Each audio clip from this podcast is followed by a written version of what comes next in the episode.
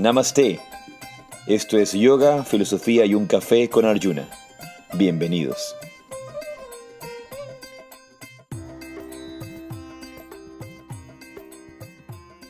Jai Sri Radhe Radhe Namaste. Yo soy Arjuna Das Y yo soy Chintamani. y esto es Yoga, Filosofía y un Café. Yo en vivo desde Pirineos, Huesca, entre el Monte Perdido y el Parque Nacional Ordesa. Chintamani desde Guayaquil y nuestro invitado querido que está desde Galápagos y todas las personas que se conectan desde Nicaragua, desde distintos lugares, desde Extremadura, etcétera, etcétera. Y antes de comenzar, quiero dar una felicitación especial a nuestra querida alumna graduada de Yoga Rahasia, que acaba de graduarse también, que se va, ha dicho, dio el gran paso de decir sí. Así que queremos felicitar a, a, a Donald, el, el, el novio, pronto esposo de Dalia, nombre espiritual Daya, Daya Devidasi, felicitarla por, por este, este gran paso. Chintamani, ¿tú qué dices? Feliz, ayer nos mandó la foto, el anillo, la mano, el mar, era perfecto, parecía de película.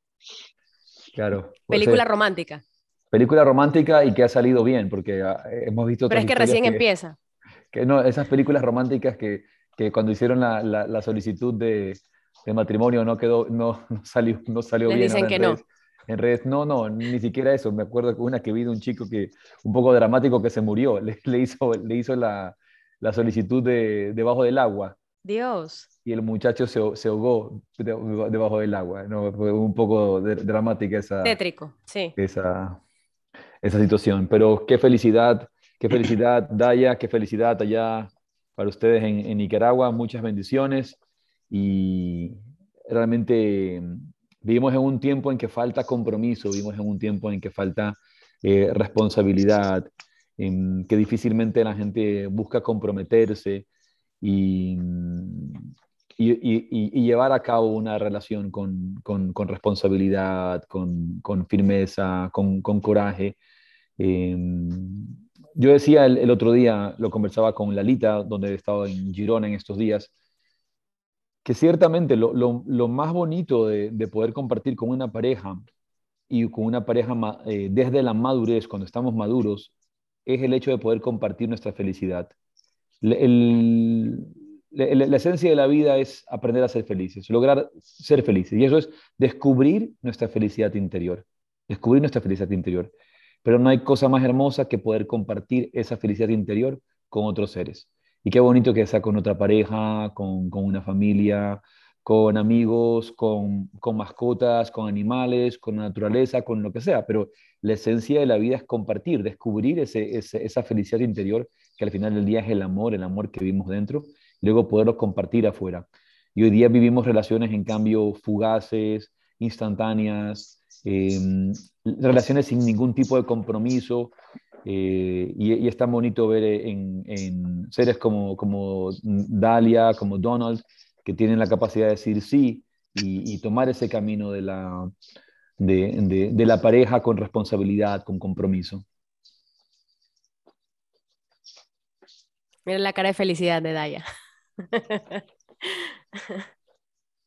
Qué lindo, qué lindo. Sabes que justo eh, yo tenía una cita para hoy de Radha Natswami y creo que la, voy a decir ahora porque me parece mm, pertinente. Dice, y lo podemos aplicar a las relaciones, ¿no?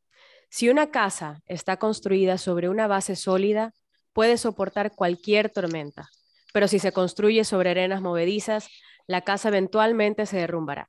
Necesitas cultivar una base sólida de autoconciencia para capear las tormentas de la vida con paz interior y alegría. De Radha.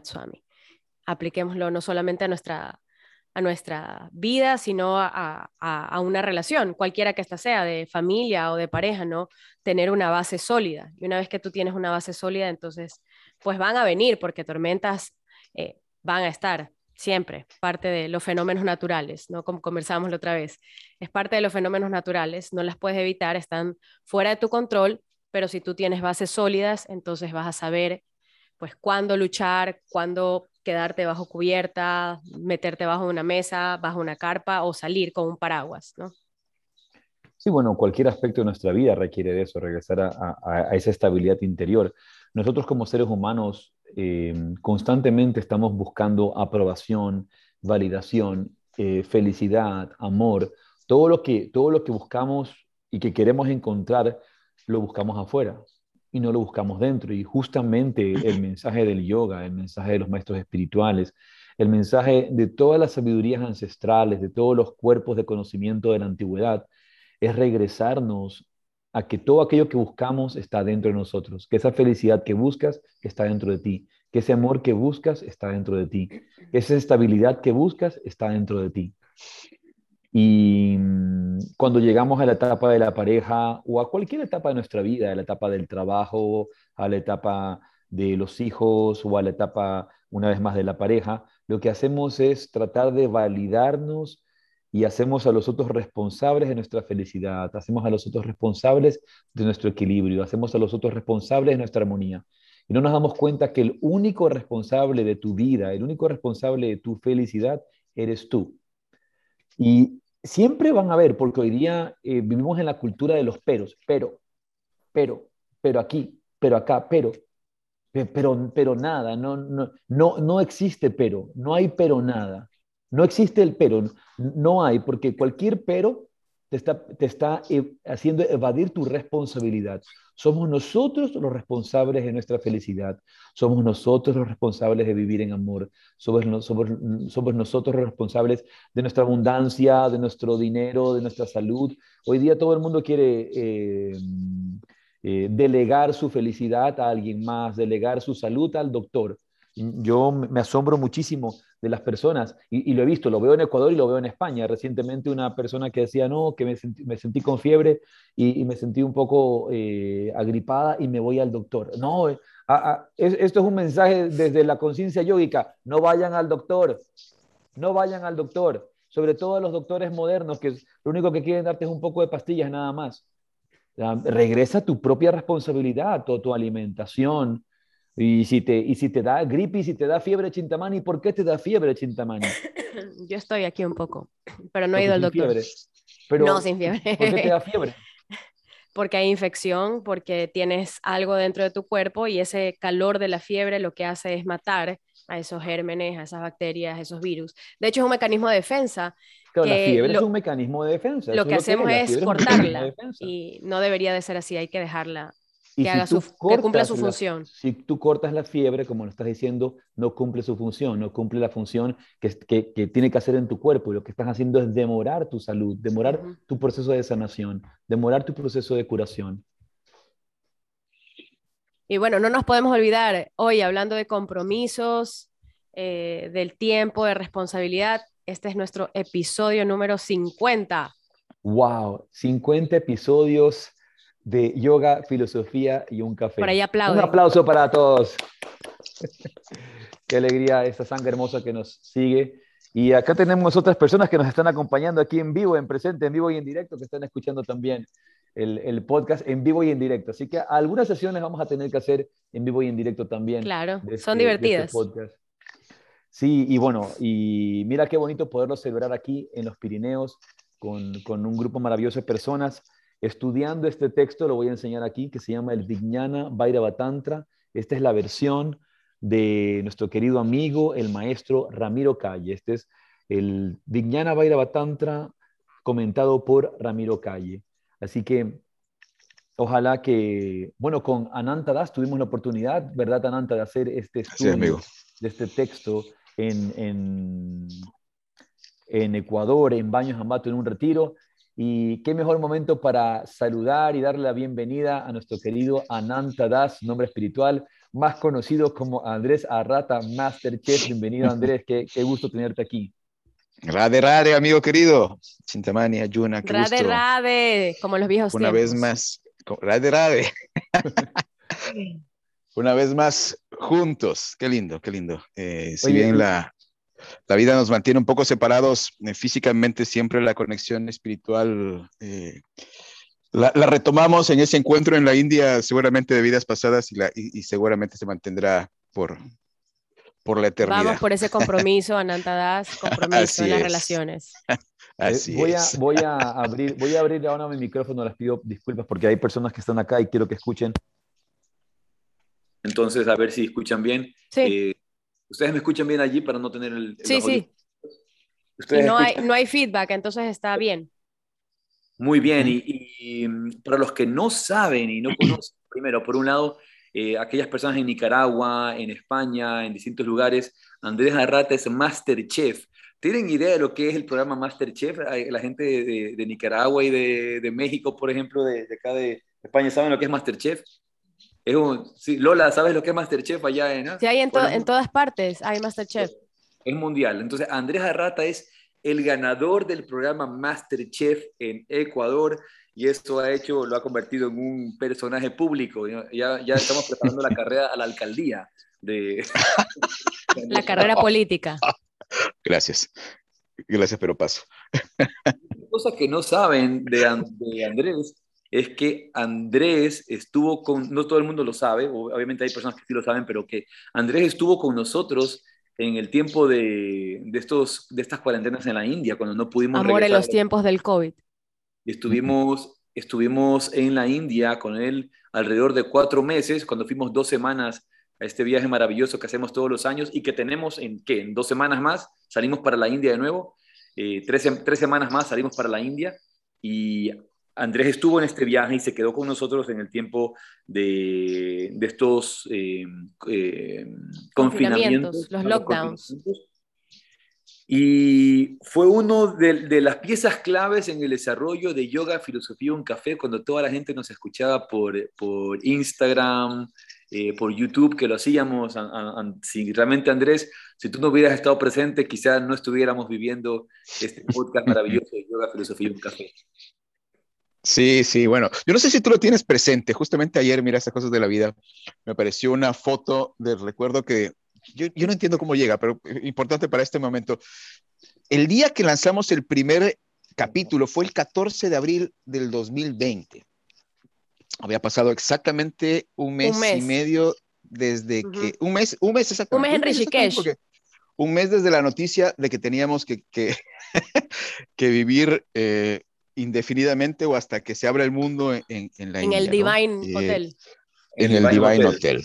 Esa es una historia que, que, que sé que muchos de ustedes ya, ya, la conocen. Pero apareció esta fecha, mira, 14 de abril. Esa es su fecha de aniversario. No sé si lo sabían, no. pero ya lo saben. No lo sabíamos. No, no lo teníamos anotado. Nos queda entonces ahora que todos los 14 de, de, de, abril, de abril, es el cumpleaños de Yoga, Filosofía, Así un café, es. el nacimiento de Ya yoga, lo saben. Qué, qué, bonito. Y bueno, para, para no perder nuestra costumbre, vamos a darnos, como siempre, ese espacio de meditación antes de abrir oficialmente esta, esta reunión para compartir, celebrar y recordar eh, el comienzo de Yoga, Filosofía, un café. Así que los invito a todos a sentarse con espalda recta en la postura más cómoda que tengas, donde quiera que estés. Y regresa toda tu atención al espacio que ocupa tu cuerpo. Regresa toda tu atención al aquí y a la hora. Regresa a tu mente del pasado y la memoria.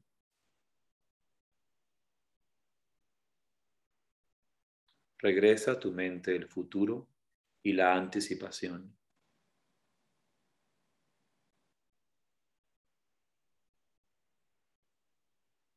Regresa únicamente aquí y ahora.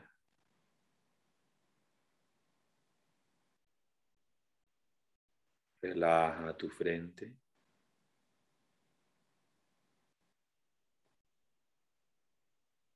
Relaja tu frente un poco más. Y nota cómo al relajar la frente los pensamientos se calman.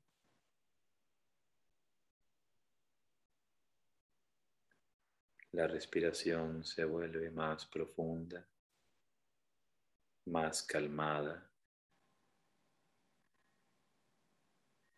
más serena.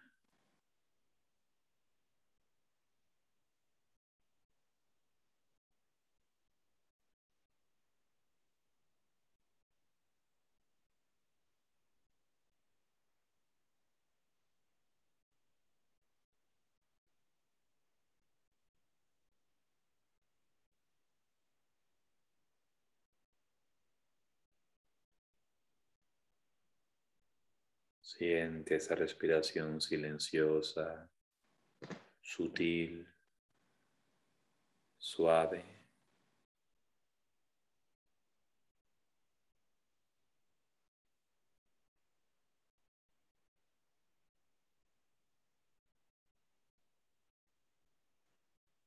Y siente en tu respiración el flujo y reflujo de la vida.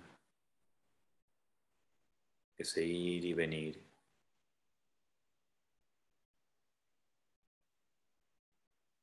Esa entrega. Esa donación en la exhalación.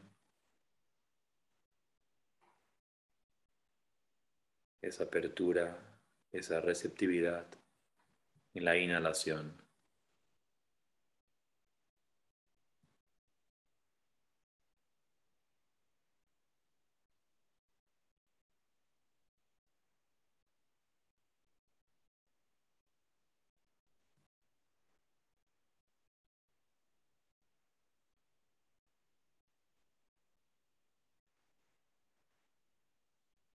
Cada respiración es más profunda, más calmada.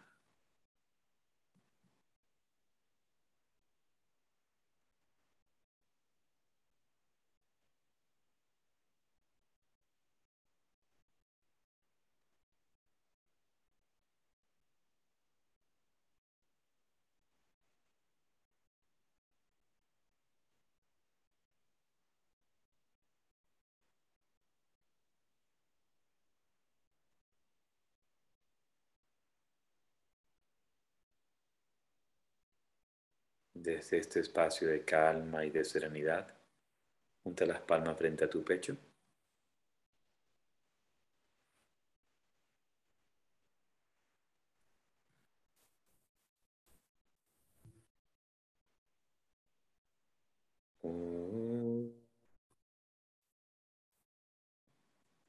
Om Ajnana Timirandasya Yananjana Salakaya Chaksurumiritanjana Tasmai Shigurave Namo.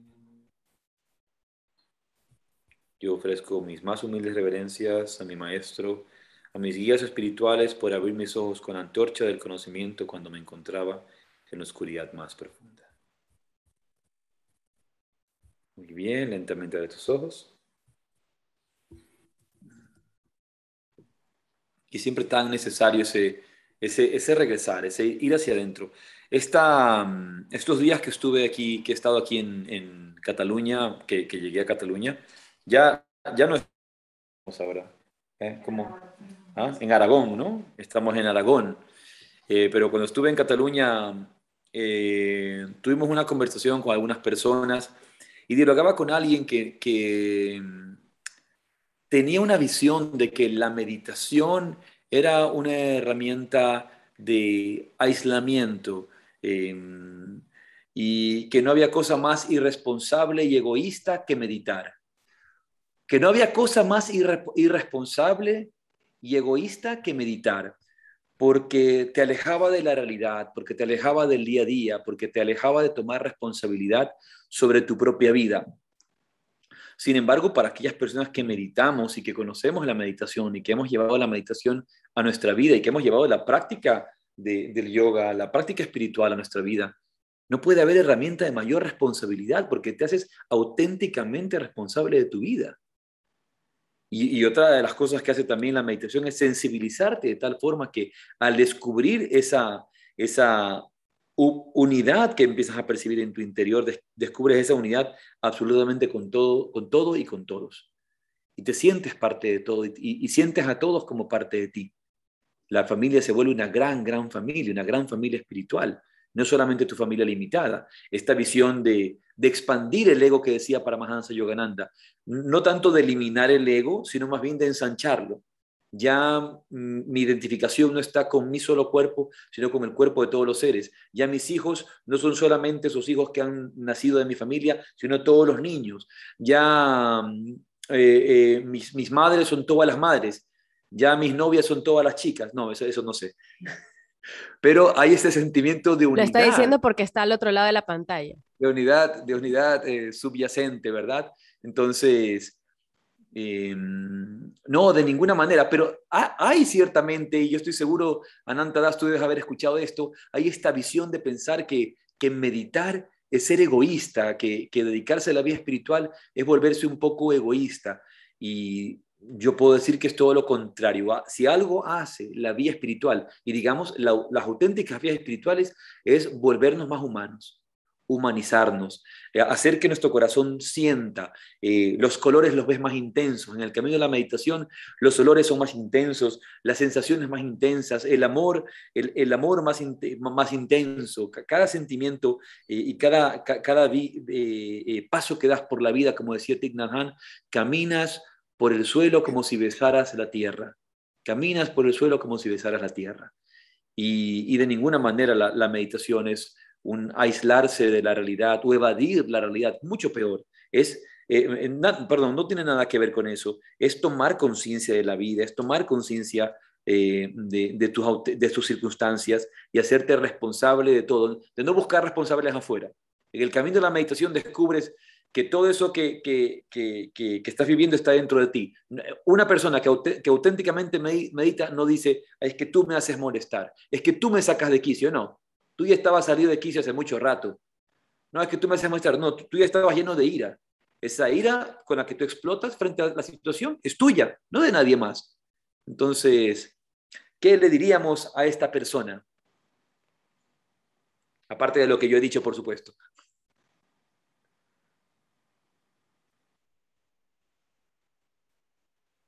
Estás silenciado, Anantadas. Anantadas, estás. Perdón. Eh, perdón, ¿ahí está? ¿Me escuchan? Sí. ¿Ahí? sí. Perdón. Eh, sí, como dices tú, Ayuna, tal vez no hay nada más responsable para el individuo, que es el, el, elemento base de, de, de la sociedad, eh, en perfeccionarse, en perfeccionarse. Una vez que, y, y, el perfeccionamiento, y no, no hablo desde, desde, desde una desde una visión egocéntrica el perfeccionamiento, sino el perfeccionamiento es acercarse más a lo que somos esencialmente, que es, eh, somos parte de la divinidad. Entonces, es, es, es, absolutamente responsable trabajar en nosotros mismos. Y, y, finalmente es lo único que podemos hacer por la humanidad, trabajar, por nosotros, trabajar en nosotros mismos. Y una vez que nosotros eh, lleguemos a, lleguemos a, o nos acerquemos a esa perfección, definitivamente vamos a impactar a nuestro alrededor. Entonces, hablar de, que es egoísta meditar tal vez habla de las carencias de quien lo está diciendo, ¿no? Justamente, ¿no? Tratar, porque si tratas de arreglar el mundo desde afuera, no, no vas a lograr absolutamente nada. Y lo que está pasando en este mundo es, exactamente eso, ¿no? Todo se trabaja desde fuera, no desde el interior. Y los resultados son evidentes, son, son evidentes. Sí, Radhanath Swami, por ejemplo, que eh, Chitamani tan acertadamente lo citó, Radhanath Swami es uno de los grandes maestros eh, actuales contemporáneos. Si tienen la oportunidad de leerse su libro em, A Journey Home, em, Camino a casa en español, ¿verdad? En castellano, Camino a casa, es un libro realmente maravilloso. Em, y es, eh, realmente, él es un ser muy, muy especial tuve la oportunidad de, compartir con él en varias ocasiones, en el Bhakti Fest, en, otros eventos, y mm, recuerdo que en algún momento eh, conversando me dijo, eh, Arjuna, ven, acompáñame a caminar, y fuimos caminando y conversábamos todo este camino. Eh, y una de las cosas que él decía, y que él ha dicho también en conferencias, es que el, desorden ecológico y el desastre ecológico que estamos viviendo es simplemente un reflejo de esa, contaminación interior que vivimos. Como estamos tan llenos de toxinas, tan llenos de polución, tan llenos de egoísmo, tan llenos de avaricia, em, tan, tan, tan llenos de, celos, eh, tan llenos de ira, y esa, eso que vimos dentro de nosotros es lo que reflejamos afuera y lo que el mundo está reflejando de una u otra manera es justamente esa toxicidad, esa despreocupación, esa falta de responsabilidad, esa falta de coherencia, esa falta de sentido común, esa falta em, de, de sentido de unidad esa falta de respeto, esa falta de respeto a la tierra, porque no nos respetamos a nosotros mismos y no respetamos a nadie, no nos amamos nosotros mismos, no podemos amar a nadie. Si tú no te amas, no puedes amar a nadie. Y como lo has dicho y como lo dice Rana Natswami, todo lo que vivimos dentro, eh, en el mundo de afuera, es un reflejo de lo que estamos viviendo en el mundo interior. Nada más. Entonces, él, tiene una cita que dice, eh, la tengo aquí, dice, las guerras en la tierra son solo una manifestación de las batallas dentro de la mente del ser humano. Bueno, y deben haber visto Yogananda, por ejemplo, Paramahansa Yogananda. Eh, no sé, Ananta, si habrás tenido oportunidad de ver esto, pero Paramahansa Yogananda dice, ¿no te das cuenta de cómo con tus pensamientos negativos, tus pensamientos de odio, aunque sean chiquititos, estás colaborando a las guerras mundiales? Porque entendemos obviamente la conciencia como una conciencia colectiva. Y cada pensamiento de odio que tengo yo, cada pensamiento de ira que tengo yo, es una, un granito de arena adicional para colaborar, para colaborar en el odio universal. Es un grano de arena adicional para, para colaborar en, en las discusiones, en las fricciones, en los conflictos. El conflicto que tengo yo adentro apoya al desarrollo del gran conflicto universal.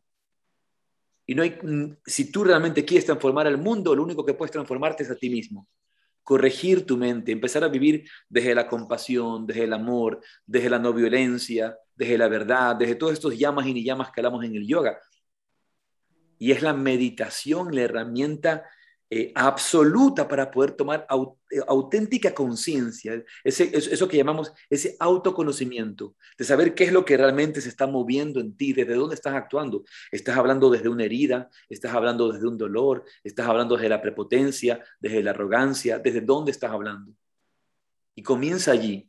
Así que creo que vamos a tener que enviarle este capítulo a este señor para que lo vea y lo disfrute. Sí, finalmente los, revolucionarios, de, los, verdaderos revolucionarios de, este momento somos los meditadores. Somos los que estamos eh, a través de nuestros actos tratando de romper el status quo del, odio y el, dolor, que, que es el eje de la dominación de, los grandes poderes. Es decir, el, tema es mantenernos asustados, mantenernos con miedo, mantenernos con odio, que justamente estas, este, estos pensamientos de odio inunden el mundo y, lo permitan ser más, más controlable. Entonces terminamos nosotros siendo eh, los, que estamos a través de, nuestro trabajo interno revolucionando esto y, tratar de mostrarle al mundo que, que, se puede vivir en paz, que se puede vivir en amor, que, se puede, que, que, que, la solución son estos caminos eh, de la no violencia, ¿no?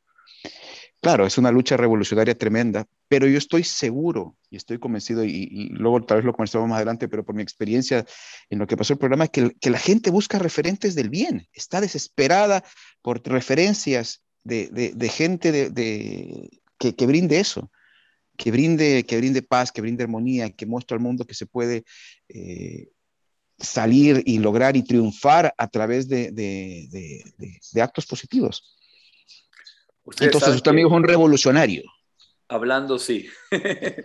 Hablando de esto, eh, el, día, el día de ayer tuvimos la oportunidad de ver un documental que se lo quiero recomendar a, a todas ustedes y, a todos ustedes los que nos escuchan eh, por el podcast un documental realmente eh, revelador que se llama eh, The Big Reset. The Big Reset. Y es lo voy a escribir aquí, ¿ok? Sí, lo voy, lo voy a poner, es más, voy a poner la, la, el link, se lo voy a poner aquí en, en Zoom para que todas las personas que nos escuchan lo puedan ver.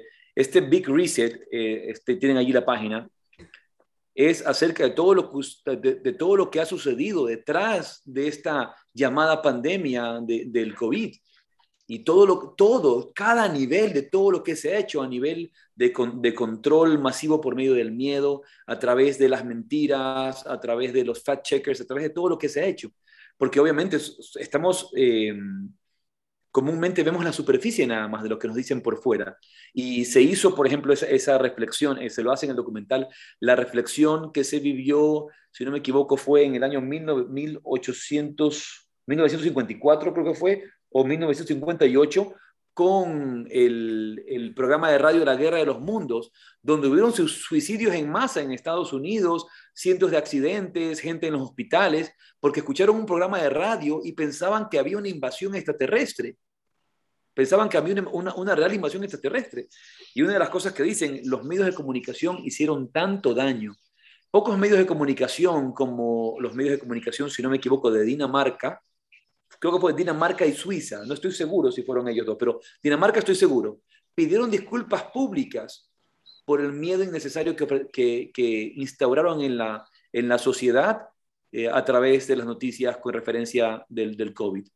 ¿no? con una enfermedad que no tiene ni el 0,07% de mortalidad en el mundo, con cifras claras y concretas. No, no nos estamos inventando, son cifras claras y concretas. Entonces, eh, el, el, documental altamente se los recomiendo. Es extraordinario, pero espeluznante. Espeluznante para ver eh, la, la, hipocresía, la codicia, la, la avaricia y, el, y la sed de control y la, enfermedad de la prepotencia y, de, el, deseo de, dominar a los demás por medio obviamente de, medios económicos, de, una cantidad de líderes. Realmente es un, documental sumamente interesante. Como cualquier cosa en la vida, uno no tiene que tomar nunca últimas palabras, es simplemente ver, revisa, ¿no? Eh, examina, profundiza. Eh, eh, es realmente bastante interesante y de ese tema lo hemos investigado muchísimo. Ahora que, que tú decías esto, Ananta, me, me llama, quisiera hablar de un tema interesante contigo. Tú estuviste en un programa de televisión que son estos programas que diríamos, estos programas como amarillistas, que, que, buscan de alguna manera eh, alimentarse del odio, del conflicto, de la rivalidad, de, de, de, de, todo, de todos estos dramas que se viven. es como una novela en realidad, es una, novela. Yo honestamente, yo honestamente solamente veía el programa cuando tú salías y los niños, tú sabes, mis hijos son fan, son fan de, tuyos de Masterchef, te seguían todo el tiempo oh, viendo. ellos son fans tuyos sin que fueras a Masterchef, entonces ya en Masterchef era como que... Pero tú veías, tú veías en el programa, y se ven estos programas como El Gran Hermano, que, que, que, que el de aquí se pelea con el de acá, y lo que tratan estos programas es de alimentar lo peor del ser humano. Hay que decirlo.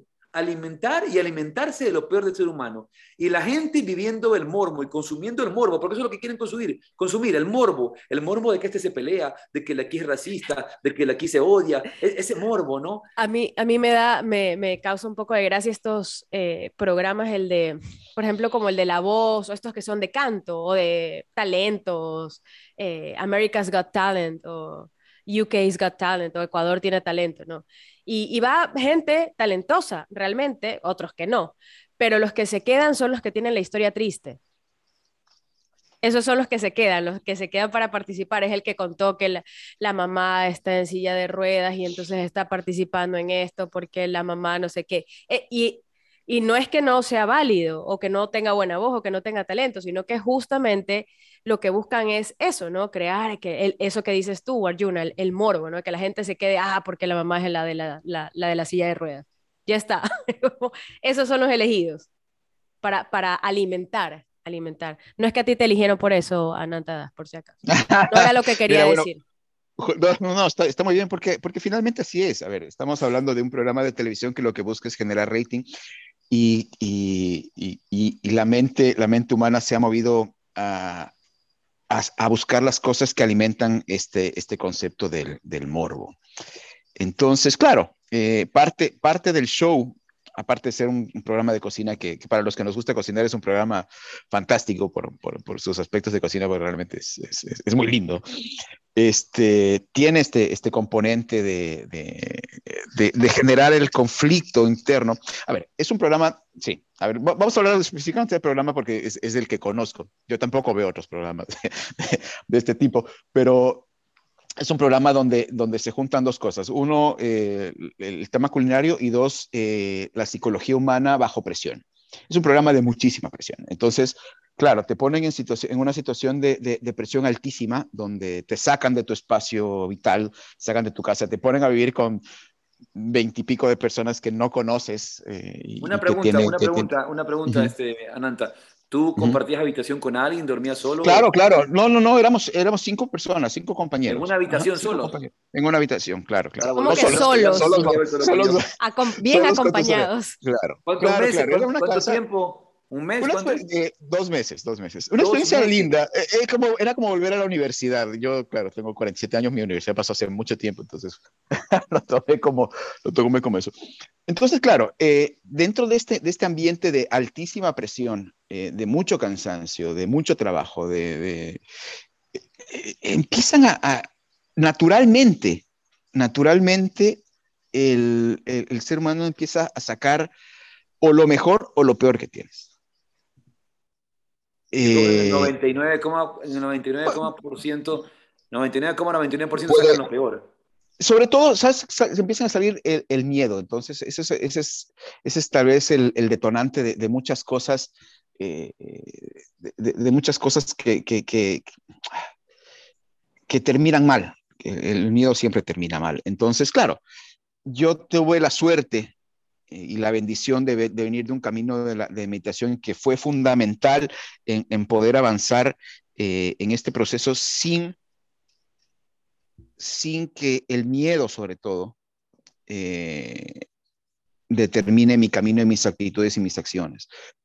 Y logré, y logré eh, transcurrir este, este, este periodo de tiempo, que son cinco meses al aire, son dos meses de grabación, este, en paz y haciendo lo que fui a hacer, una cocinar. Cosa, una cosa que yo puedo decir que, que pude ver, Ananta, es que en, el proceso, y como se ve siempre, eh, yo no creería que, que, tú viviste una situación de conflicto o de grave conflicto en ningún momento con nadie, pero allí se jalaban los pelos entre eh, unos contra otros, todo el mundo se mataba, No, había, no había una sola persona que no tuviera conflicto con otra. Y, y, todos buscaban desarrollar este conflicto, pero tú te mantenías dentro de tu propio centro, enfocado, dirigido, haciendo tu parte y cumpliendo tu rol en, esta historia nada más, sin llevarle tu conflicto a nadie y sin que, y sin que nadie te lleve a tu conflicto. Sí, el, hecho de, el hecho de tener la práctica meditativa te lleva a la capacidad de vivir el presente y, de vivir la realidad, como tú siempre lo dices, la realidad tal cual es. Y la realidad tal cual es era, era enfrentarse a un reto de cocina donde tenías que trasladar lo que uno hace cuando cocina, que es entregar, es darse vuelta a uno mismo, es, es, sacar esta, esta, cáscara interna y, mostrar lo que tienes adentro. Y normalmente, y como dicen todas las mamás, y como siempre se dice, entregar amor. Tú cuando cocinas lo que haces, lo que haces es, es dar lo mejor de ti. Es dar lo mejor de ti. Y ese fue mi enfoque. Ese fue mi enfoque. Dar lo mejor. De Yo, yo imaginaba que estaba cocinando para mis hijos, como lo he venido haciendo desde que nacieron. Yo imaginaba que el plato que iba a preparar iba, a ser preparado. Entonces, claro, lo ves desde otro enfoque. Entonces, lo, tomas, lo tomas desde, otra, desde otra perspectiva. No, dejas que el estrés haga, eh, te, te, te, te, afecte, no, dejes que el, no dejas que el miedo te afecte, no dejas que la competencia te afecte, no, no dejas que la posibilidad de perder te afecte. Lo único que te interesa es entregar lo más noble de ti. Que en este caso, que cuando la gente que cocinamos lo hacemos es entregar, entregar tu corazón. Y, así lo entregaba. Yo cada vez que terminaba un plato, yo lo hacía como cuando hago con mis hijos, bendecía el plato con una bendición que me enseñaste a hacer tú justamente. Eh, y, lo entregaba al jurado. Era, era, era, como si estuviese en mi casa. Nadie sabe, Ananta Das, que te llevaste un mantra secreto para ganar este evento. ¿ah? ya voy a cobrar mi comisión. es un mantra, es un mantra que, gana corazones, porque gana, gana, y, lo, practicamos tantas veces cuando, cuando tuvimos la oportunidad de comer juntos allá en, allá en la India, ¿no? Este, cat fruit, todos los días. Cat fruit. y así fue, así fue, así fue. Y eso, y, eso fue lo que, lo, que me, lo que al final me permitió mantener la cordura y, llegar al final, y llegar al final y lograr, sobre todo, es que para mí lo, importante de todo esto, finalmente la, victoria es, tan, tan, tan pasajera.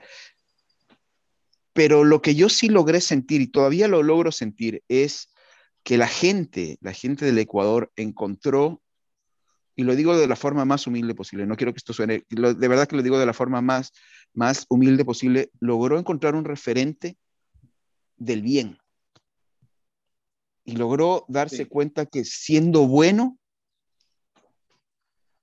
dentro de todos, mis, ah, insisto, dentro de, todas, de todos mis errores y de, y de todo lo que me falta por ser bueno, porque me falta muchísimo, encontró un referente y encontró dónde apoyarse para que esa sensación interna de que el bien es lo mejor pueda, pueda encontrar un asidero. Qué bonito. Y, Realmente fue así. Y, lo siento, lo siento porque todavía la gente cuando me, cuando me ve, tenemos una relación importante, es como gente, es, como cuando la gente me abraza como si encontrara un hermano y, se sienten cosas bonitas y se sienten agradecidos y, obviamente, y es mutuo por el amor. Por el, claro, en cambio ven a los otros el conflicto y los odian, dicen. No lo sé. No lo, no lo sé, no lo sé, pero yo tengo la suerte, la suerte que cuando me encuentro con gente, la gente te abraza, sobre todo los niños, sobre todo los niños. Y no lo hacen por haber visto una persona en la televisión, lo hacen porque, porque te abrazan como si fuera un amigo tuyo. Y a un amigo solo lo abrazas por, por, por porque, porque te, te, te, puede dar cosas buenas. Y, y, y si algo siento y, estoy agradecido de la oportunidad de haber estado en este programa, es haber generado eso en, en, en la gente del, del Ecuador. Darle una esperanza de que se puede ser bueno. Sabes que cuando nosotros veíamos el programa y luego pues veíamos las repeticiones en YouTube, porque pues Lucas los ponía aquí todas las noches, YouTube, hasta que saliera, ¿no? Y ya tú ves los comentarios de la gente, ya cuando iban quedando menos, menos participantes, eh, un comentario común de muchas personas era que querían que ganaras tú porque no solamente cocinabas bien, sino que eras el bueno del programa, que todos se peleaban, se metían la pata, ¿no? Para hacerte caer, se hacían mm. trampa. Me acuerdo, no me acuerdo cómo se llamaba. Mucha deshonestidad, mucha deshonestidad. Sí, o sea, es cuando tú quieres ganar a costa de cualquier cosa, ¿no? Sin, sin importar a quién pises. Y, y la gente se daba cuenta de eso. Entonces, como dices tú, que, pues lo estás mencionando tú, tú lo estás diciendo, eh, humildemente lo digo, pero es verdad, nosotros también lo hemos dicho, eh, que nosotros sabemos, pero el resto de gente que no te conoce, no te conocía en vivo y que te veía en televisión, lo podía sentir. O sea, que no era una mentira, no eras parte de la novela, como te decíamos nosotros, no que no, no, era, no estabas en el conflicto como todo el mundo, sino que tú estabas allí dentro de esta presión, lo más tranquilo posible, haciendo tu mejor esfuerzo y siendo bueno con el que te tocara trabajar y con el que no te tocara trabajar también. O sea, desde el fondo de tu quiero darte una perspectiva, quiero darte una perspectiva de, lo, lo, de haber ganado eh, o etcétera. Creo que la ganancia más importante que tú has tenido y, que, y que, te puedes, y que puedes sostener contigo es no haber hecho un papelón en televisión como hace un montón de gente, el no haber llevado tu conflicto, no haber llevado tu herida, el no haber llevado tu drama, porque todos, a ver, todos tenemos drama y llevamos el drama en nuestra casa y se lo llevamos a la mamá y se lo llevamos al tío, se lo llevamos al papá y de repente lo publicamos un poquito en Instagram, pero no lo ponemos en televisión nacional, o sea, no llevamos el drama a televisión nacional. Entonces, muchas de estas personas, lastimosamente, tengo que decirlo, fueron a llevar y a destapar sus heridas a que las vea todo el mundo, a, hacer, hacer, un, hacer un show. Y obviamente esa es la forma de ganar el rating por, que, que va a tener los canales de televisión. Pero yo creo que el, primer éxito que tú tienes, así no hubieras ganado eh, eh, el, programa como tal, es haber hecho tu labor tal cual la manda, la manda el Bhagavad Gita, ¿verdad? Haces la acción sin apego a los frutos de la acción. No importa si ganas o no ganas, pero eh, te mantienes en tu centro, en tu dharma, en tu misión, en lo que tienes que hacer y, no le llevas a nadie tu conflicto, no le llevas a nadie tu dolor, no le llevas a nadie tu herida. Sin embargo, lo que estás demostrando es que e, esos, esos vasanas, esos samskaras, esos patrones, esos automatismos, más bien han venido siendo trabajados y están siendo trabajados por una poderosa herramienta que es la meditación. Eh, cuéntanos un poco qué fue la meditación para ti en este, en este camino de, de, Masterchef y cómo, y cómo te das los tiempos para meditar allí en el, en el programa también. Bueno, e, esencial, esencial. Yo todas las mañanas, bueno, nosotros comenzamos muy temprano, todos los días, seis y media de la mañana ya estábamos en el bus. Este, y claro, nos habíamos acostado a las dos de la mañana, era, era así de intenso. Yo me levantaba siempre una hora antes y salía antes de, antes de que empezara el ruido de la casa, salía al, jardín, un jardín muy bonito que teníamos, y me sentaba y hacía media hora de meditación, todos los días, todos los días, todos los días, todos los días. Eso ya me daba un reset de todo lo que había pasado el día anterior, que había sido, seguramente había sido muy fuerte. Entonces ya empezaba mi día, mi día muy bien y, y claro, nuestro día eh, era intenso, entrábamos y salíamos de estudio cada, cada dos horas, eh, teníamos espacios y, y, hay muchos espacios de espera. Eh, mientras esperas que escuden a las otras personas, y yo siempre andaba con mi, con mi yapa en la mano el más chiquito, estaba este de aquí. Este chiquito siempre, se lo tenía siempre puesto en el brazo y aprovechaba cada, cada, cada oportunidad que yo tenía, hacía, hacía mantra, hacía mantra, hacía mantra. y ya tenías tu mantra personal, ¿no? En ese momento. No, no todavía, no todavía, no todavía. Este, no todavía, eh, pero hacía el, el, el, el, mantra que... Utilizabas, está bien. No sí, tienes sí, que, que contar ese, la privacidad de tu ajá, práctica, no tienes ajá, que ajá, eh, y nada, y, es, y eso, eso era importantísimo porque me mantenía centrado, me mantenía centrado. Porque te, es, es, es, que es inmediato. Yo, yo, yo, no, yo no le echo la culpa a, a, a las reacciones de, de, de, de, mis compañeros. Digo, mis compañeros son tipos muy buenos. Yo los quiero, yo les he llegado a querer muchísimo porque son gente muy buena. Y entiendo, y entiendo, y, y, y, y justifico porque si, tú, si, uno no tiene la suerte de haber tenido esta práctica de la meditación es sumamente difícil en, en situaciones de, de, de, tensión, y lo vemos en la humanidad día a día, en, en situaciones de tensión, la gente es, es, difícil que logre, que logre mantener su esencia, mantener la paz si no tienes una práctica que te apoye. Es sumamente difícil. Yo tuve la suerte de tenerla y la aplicaba a cada segundo, porque el rato que tú dejas que tu mente vuele en una situación de estrés, es peligrosísima, es peligrosísima. Y yo me di cuenta, porque obviamente también tuve los momentos de, de, de, de no, no, pude, no, pude, no puede ser eficaz 100%, tuve mis momentos, pero tuve la capacidad de analizar qué pasaba en mí en esos momentos. ¿Por qué llegué bueno, a un momento de estrés? ¿Por qué llegué a un momento de dolor? ¿Por qué llegué a un momento de... Y me daba cuenta, era porque tenía mi mente, mi mente estaba ocupada pensando en estupideces en que me daba miedo perder, en que ahora qué va a pasar, en que, en que te, te, tuve la capacidad de, revisar mi mente en estos momentos de, de, de dolor. Y dije, listo, no le voy a dar chance, no le voy a dar chance. Voy a ocupar mi mente en estar presente.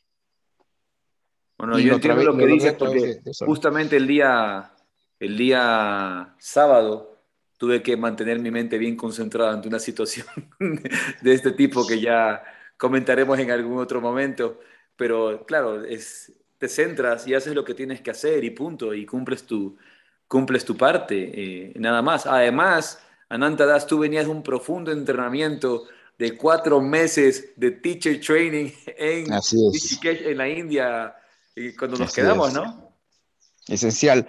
Eh, siempre lo conversamos con Ceci, mi esposa, de, de, que esa, esa experiencia que nos regaló, que nos regaló la vida eh, y, y la divinidad de, de, de, Nos regaló porque, claro, como, y como lo vimos, y ya más adelante lo veremos, cómo, cómo, cómo las, las perspectivas y la visión de la situación, porque era, si tú lo ves desde afuera, era tremendamente dramático estar encerrados en la India, botados lejos del otro mundo, sin dinero, sin, yo en mi caso, sin, sin familia, porque mis hijos estaban acá en Ecuador, eh, viendo desde lejos la situación dramática del Ecuador, en un país donde no, no hablan el idioma, donde estábamos encerrados, donde la, el Ecuador nos había dejado abandonados, sin apoyo diplomático, sin apoyo de nada, donde éramos nosotros contra, contra el mundo, se vería dramático, pero para nosotros fue una bendición absoluta cuando nos dimos cuenta de que no había nada más que hacer, ¿te acuerdas, Gus? Nos dimos cuenta que no había nada más que hacer, nos entregamos a la voluntad divina. Y nuestra vida y, nuestra, y, todo cambió. Y se convirtió todo lo que teníamos en una bendición, desde, desde la fruta sin sabor o con sabor a cebolla que comíamos cada mañana, hasta, hasta la oportunidad de meditar en el río Ganges, que era el regalo más grande que nos puede haber dado. Pero creo que hay, que hay, que dar una explicación a, a, la gente que nos escucha. Sí. Eh, cada desayuno nosotros pedíamos fruta porque queríamos comer fruta. Cut fruit nos ofrecían. Cut fruit. Do you want cut fruit? Resultaba que los cocineros de la India, del restaurante, del, restaurante del hotel, con, con, la misma, con el mismo cuchillo que cortaban la cebolla y que cortaban el ajo, cortaban la sandía. Entonces tenías sandía y tenías manzana o lo que sea que tuvieras, había cebolla. Y no te querías comer, es como ya, llévate. Cut, cut fruit con sabor, fruta con Onion sabor a cebolla. Sí, muy, muy, muy divertido. Entonces, sí, fue, fue un entrenamiento impresionante. Y, como lo decimos con Ceci, te lo digo, para el resto de nuestras vidas, para todo lo que se nos vino. Eh, en un inicio, para, para el hecho de entrar al programa y poder, y poder lograr lo, lo que se logró. Y dos, para mi vida actual. Es decir, si no hubiera sido por eso, jamás estaría viviendo en este momento en Galápagos. No hubiera pasado. porque salimos es terrible vivir en Galápagos. Digo, pues, es que el deseo, el deseo tan ferviente de vivir en paz que, nos dejó esta experiencia de la India, de, de, haber podido experimentar lo que es la vida, porque finalmente lo que, lo que tuvimos la oportunidad nosotros es la, la oportunidad de vivir la vida, que es vivir en el presente, vivimos la vida.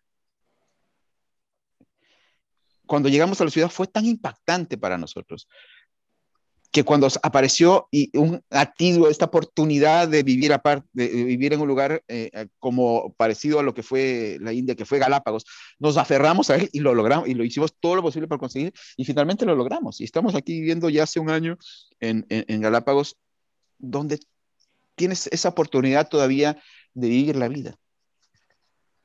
Y, mira, como tú recuerdas cuando nos entrevistó, eh, me hizo la entrevista esta Valentina Mendoza con Andrea Barquete en su programa Me Time, y tú estabas allí presente porque estabas grabando, ¿te acuerdas? Y ella, ella me decía, ay, qué terrible, estoy tan nerviosa por ustedes, estoy tensa, muy preocupada. Y yo le decía, pero cálmate, no hay necesidad de que tú... O sea, nosotros del, del otro lado de la pantalla deberíamos haber estado estresados, preocupados, ay, no puedo regresar al Ecuador. Yo decía, no, cálmate, todo está bien, pero es que estoy tan tensa por ustedes, pero nosotros no estamos tensos por nosotros, estamos, estamos muy bien. Y todas las mañanas teníamos de 7 a, de 7 a 8, no, de 7 a 9 de la mañana, creo que era la práctica de Hatha Yoga. Sí, sí, sí. Eh, sí. Era larga, era larga.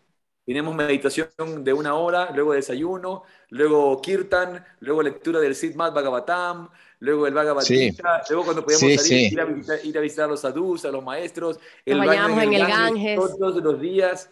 No, no, era un, era un regalo. Sí, no, no, y, y, y, debo, y, qué bueno que tengo la oportunidad de hacerlo públicamente, de agradecerles a ustedes, a, a ti, a Juni y a, tu familia, eh, por habernos acogido a mí, a mi esposa, y habernos integrado a tu familia y haber formado una nueva familia. Eh, que es algo que, que, te lo agradeceré eh, por la eternidad. por la eternidad, mí... porque tu generosidad, y so, tu generosidad y sobre todo tu fortaleza y tu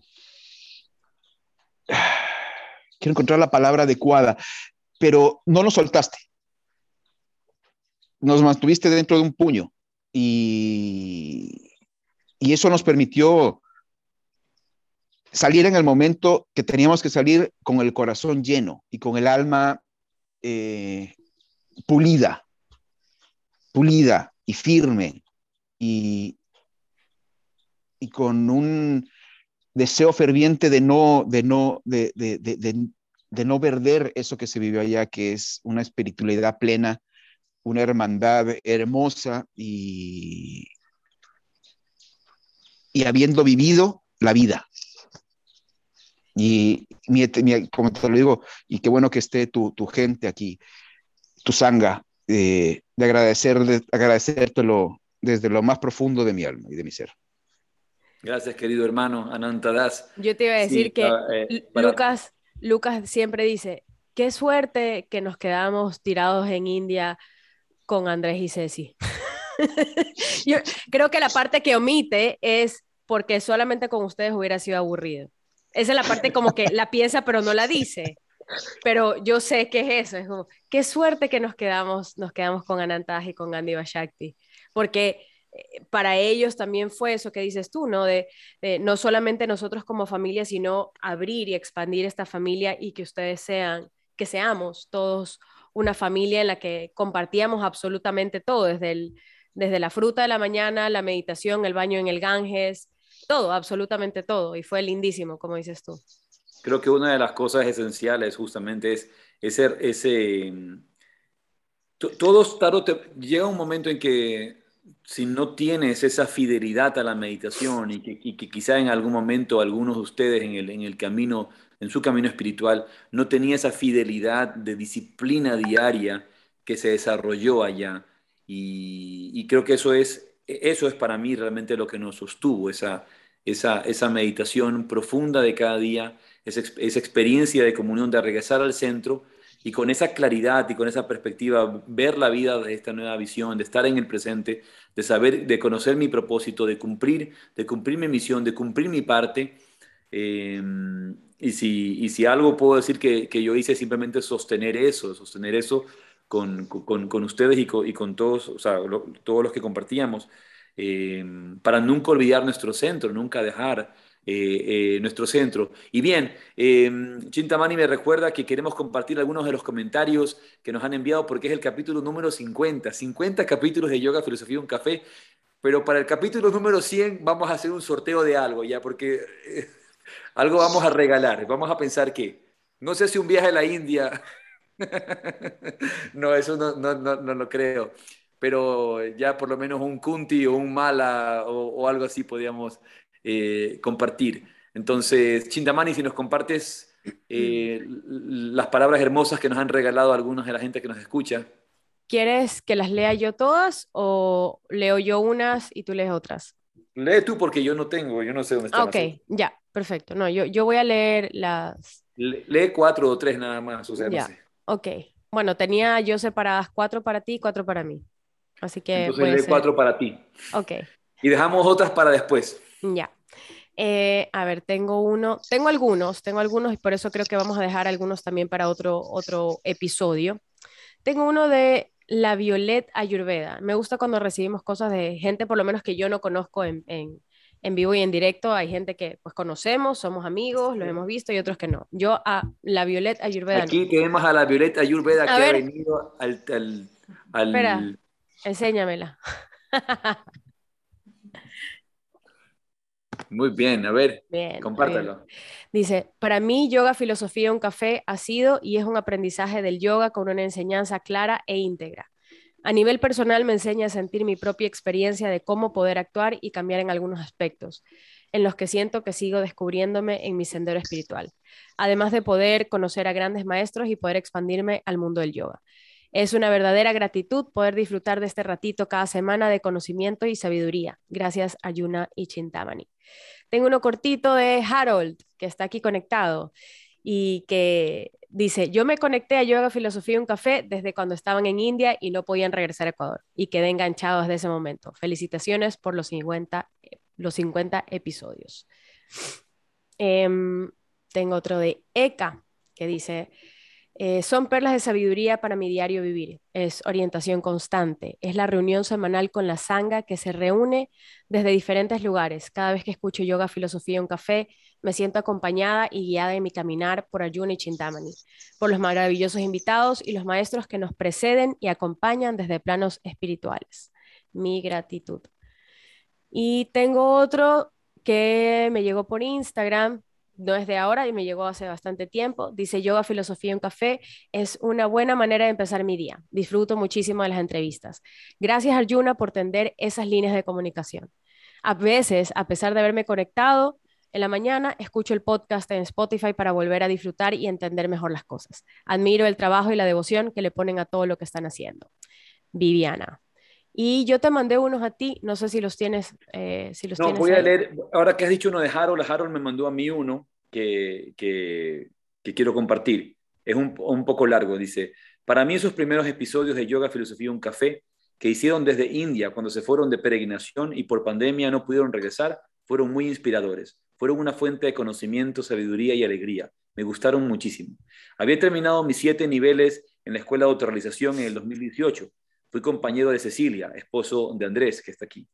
Pero nunca eh, fui de la escuela, pues seguía, pues seguía yendo a las reuniones de los Kirtan, eh, soy parte del, grupo de, música, a las meditaciones, cursos, eh, como autografía un yogi con Carlos Peña, y Andrés era co-instructor, iba a retiros, misas, viviendo ese ambiente de comunidad espiritual y nutriéndome de ese conocimiento.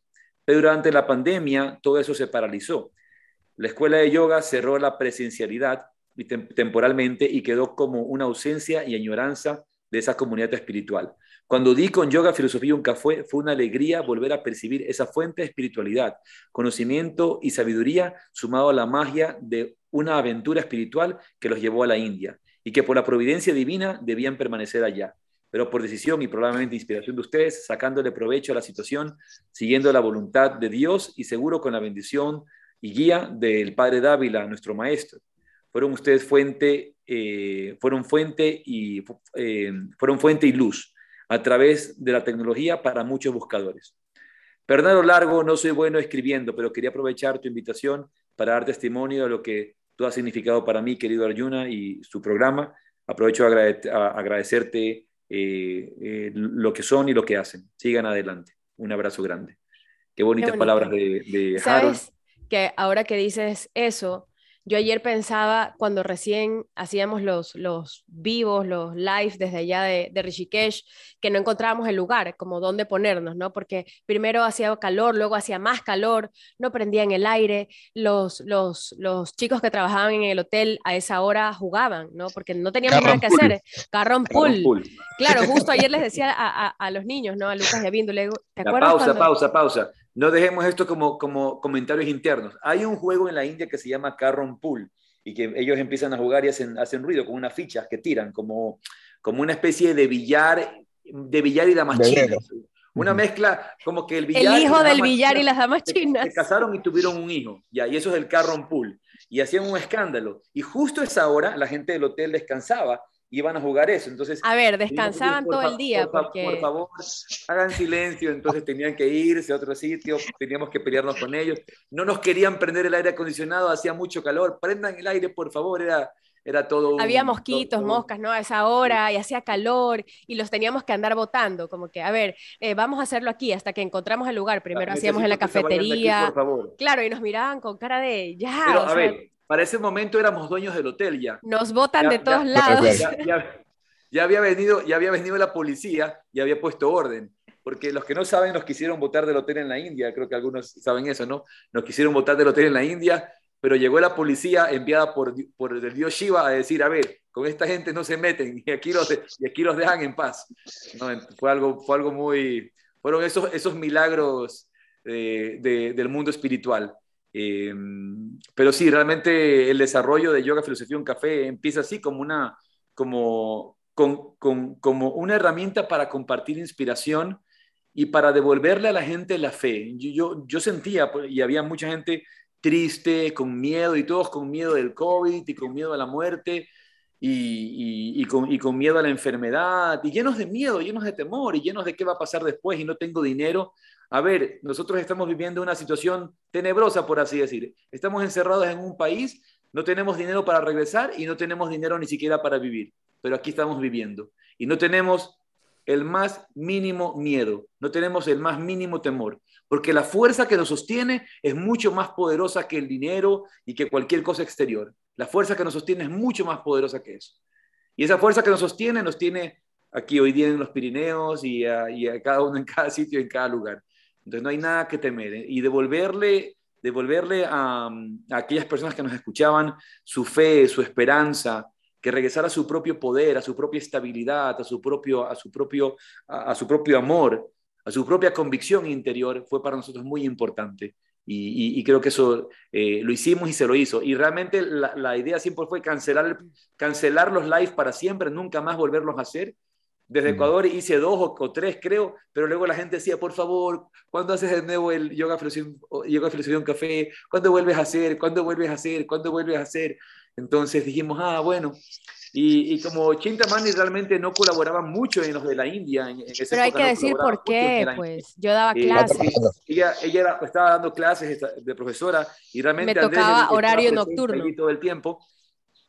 Eh, cuando empezamos la idea, por eso, por eso ustedes ven, lastimosamente no hemos cambiado ese, ese, ese afiche chiquito, dice Arjuna y amigos, pero tiene que ser Arjuna y Chintamani, porque al principio era como tener los invitados y las personas que vinieran y los amigos que nos acompañan. Y la foto, la foto te la tomé afuera del, en la cafetería del, del Divine, ¿te acuerdas? Sí, sí, sí. Qué bonito.